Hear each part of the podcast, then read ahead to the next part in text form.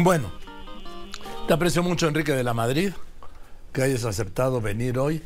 Ahora eres el encargado, eh, el responsable del plan de gobierno de Xochitl Galvez o del frente opositor, no sé cómo decirlo. Sí, y yo diría que también, primero agradecerte como siempre, Joaquín, y sobre todo quiero que ahorita responsable de estas mesas temáticas, porque pues el plan de gobierno es una vez ganando, pero antes hay que ganar una campaña a partir de ideas y también de propuestas. A ver, a ver, ¿qué son las mesas temáticas? Porque mira, yo entre las mesas temáticas y estos, eh, estos eh, tribunal, no, estos eh, sesiones, sí, abiertas que tienen en el Congreso, que sirven para dos cosas, sí, para nada y para otra cosa que en este momento no puedo mencionar detalladamente aquí.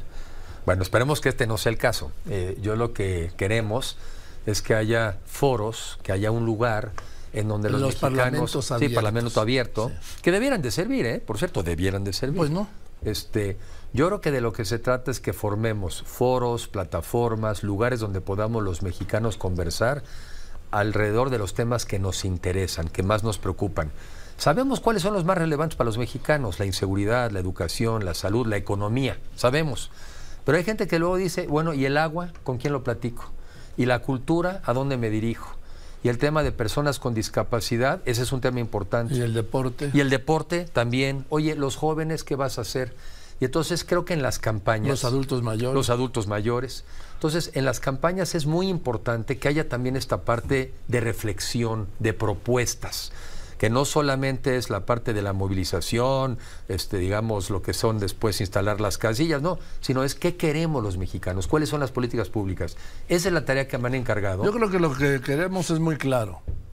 Es seguridad, salud, educación y Estado de Derecho. Y una economía que prospere, que Bueno, crezca. claro. ¿sí? Y una economía que crezca. Y entonces, para quedarme en esos temas, diría uno, oye, bueno, a ver, educación, sí, pero por ejemplo, ¿para dónde? ¿A partir de qué? Por ejemplo, en nuestro caso, pues a partir de reconocer que la prueba PISA, aunque sea neoliberal, pues sí nos dio unos resultados donde perdimos 10 años de calidad y 20 en matemáticas. Pues sí es un problema. Porque además me preocupa a mí que la nueva escuela mexicana, fíjate qué puntadón de frase que se echa por ahí, dice que el problema de la educación neoliberal es que era demasiada acumulación de conocimientos para mejorar la condición económica de las personas. O sea, te quiero A ver, avisar, repíteme es buenísima, ¿no?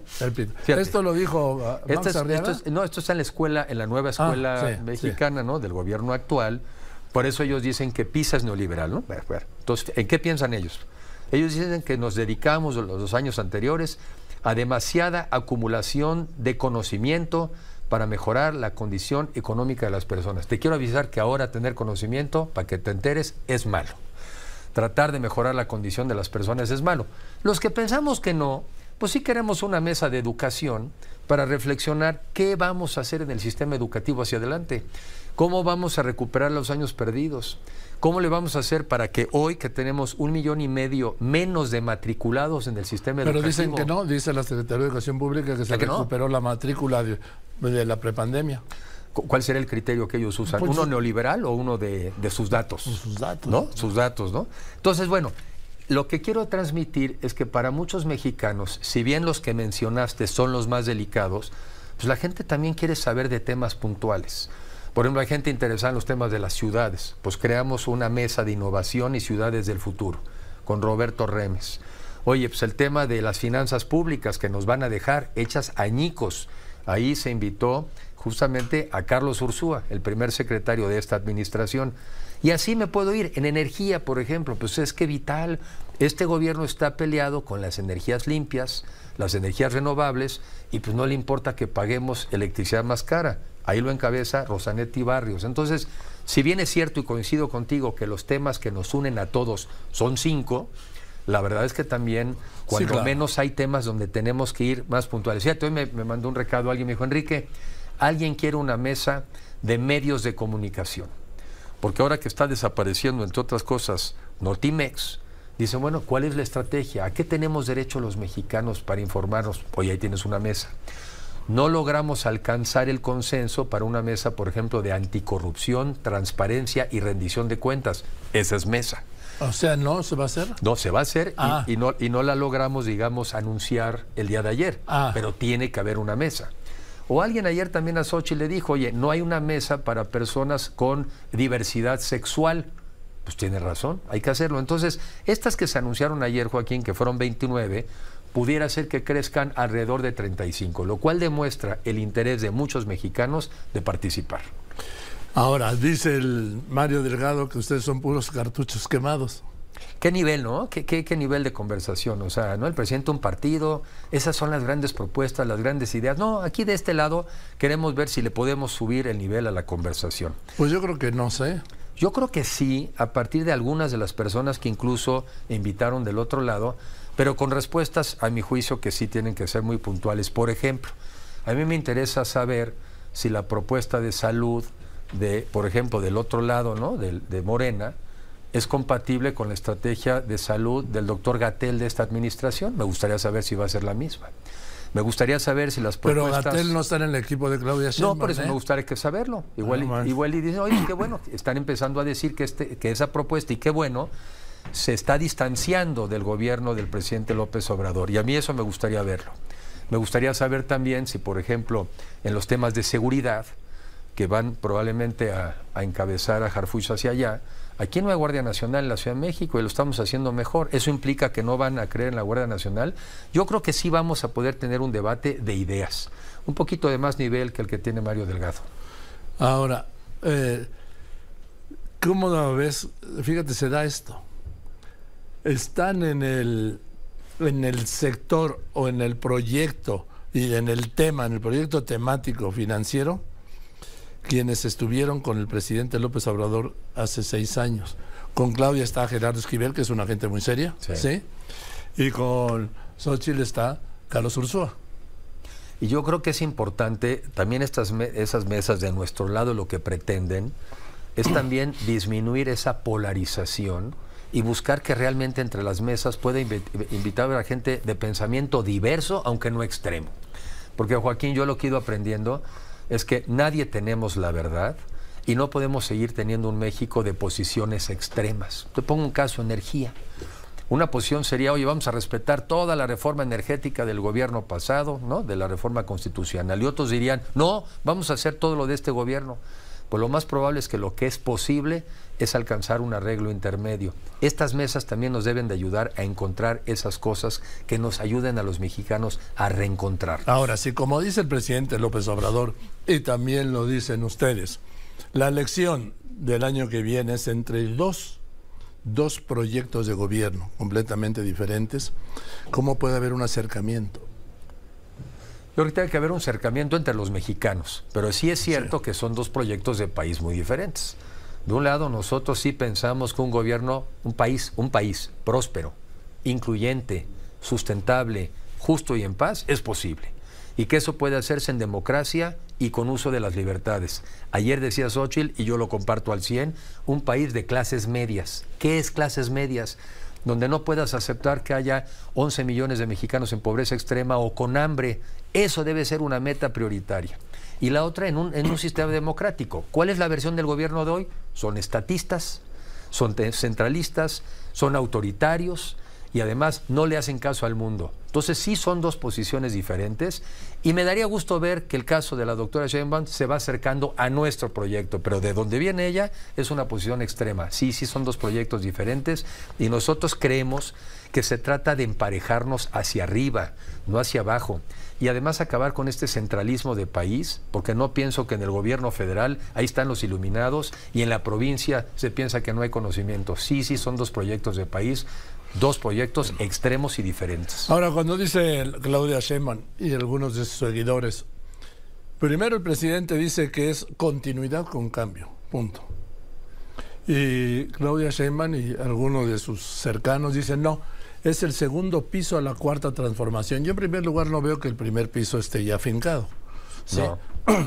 Esto significa para ustedes, Enrique de la Madrid, que el gobierno de la 4T se va a mantener en los postulados y programas de gobierno del presidente López Obrador? Pues esa yo creo que es la pregunta que también quisiéramos oír muchos mexicanos, porque sí es relevante.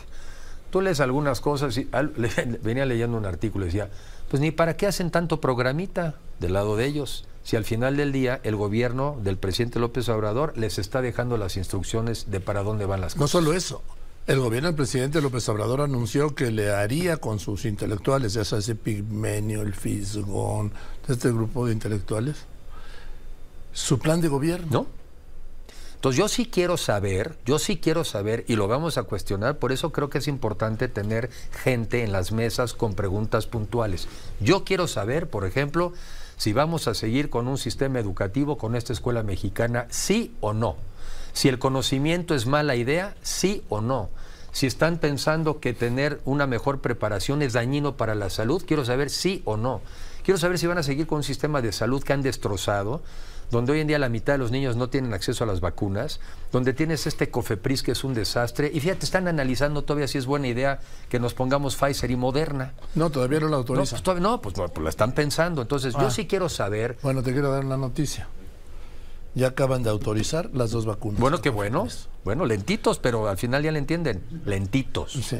Y este país no da para gente tan lentita se necesita también cambiar el país con urgencia. Fíjate que es muy interesante esto porque se da después del alejamiento de López Gatel, que para mí es una señal muy interesante. Muy positiva.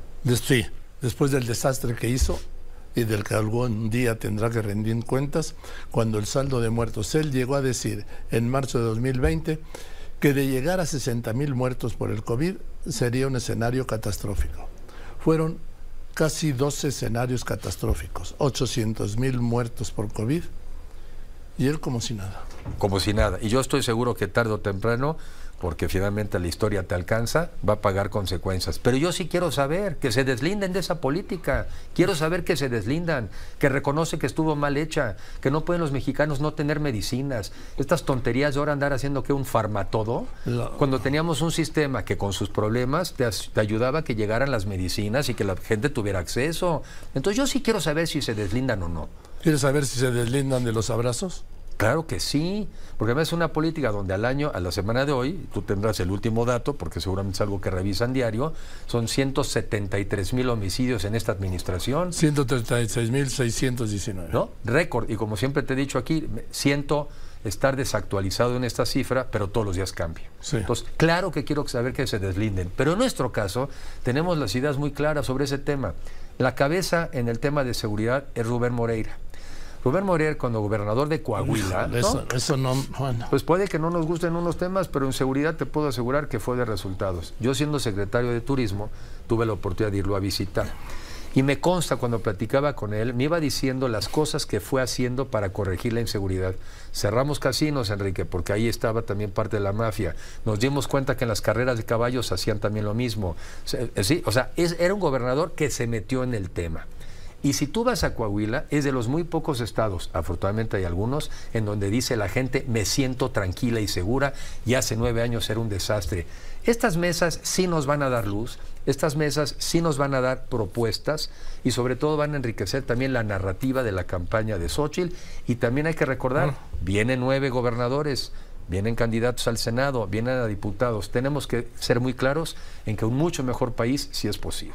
Me dicen y dicen, y yo coincido, que pues no vemos a, en la sociedad civil, en las listas de candidatos o en las prelistas de precandidatos al Congreso, y, sí se los amacizaron los partidos, ¿no? Pues digamos que no es poco común que los partidos tratan de eh, premiar, si lo puedes decir también de alguna manera, la militancia en la parte que yo he trabajado en estas listas, yo sí me he fijado que no más del 50% de las personas están vinculadas a un partido político. Y la otra mitad vienen de la sociedad civil, no están vinculadas a un partido. Es la suma de las dos cosas la que necesitamos. La alianza es eso. La alianza, claro que hay personas con militancia partidista, que además a la hora de las elecciones pues son los que suelen ser, digamos, el voto duro, los que salen a votar, pero claro que tenemos que tener propuestas para la sociedad civil, que somos los más. Permíteme un momento, Andrea Meras, te escucho. Hola Joaquín, buenas tardes. Pues en estos momentos la Comisión Federal para la Protección contra Riesgos Sanitarios otorga el registro sanitario a Pfizer y Moderna para la vacuna contra COVID-19.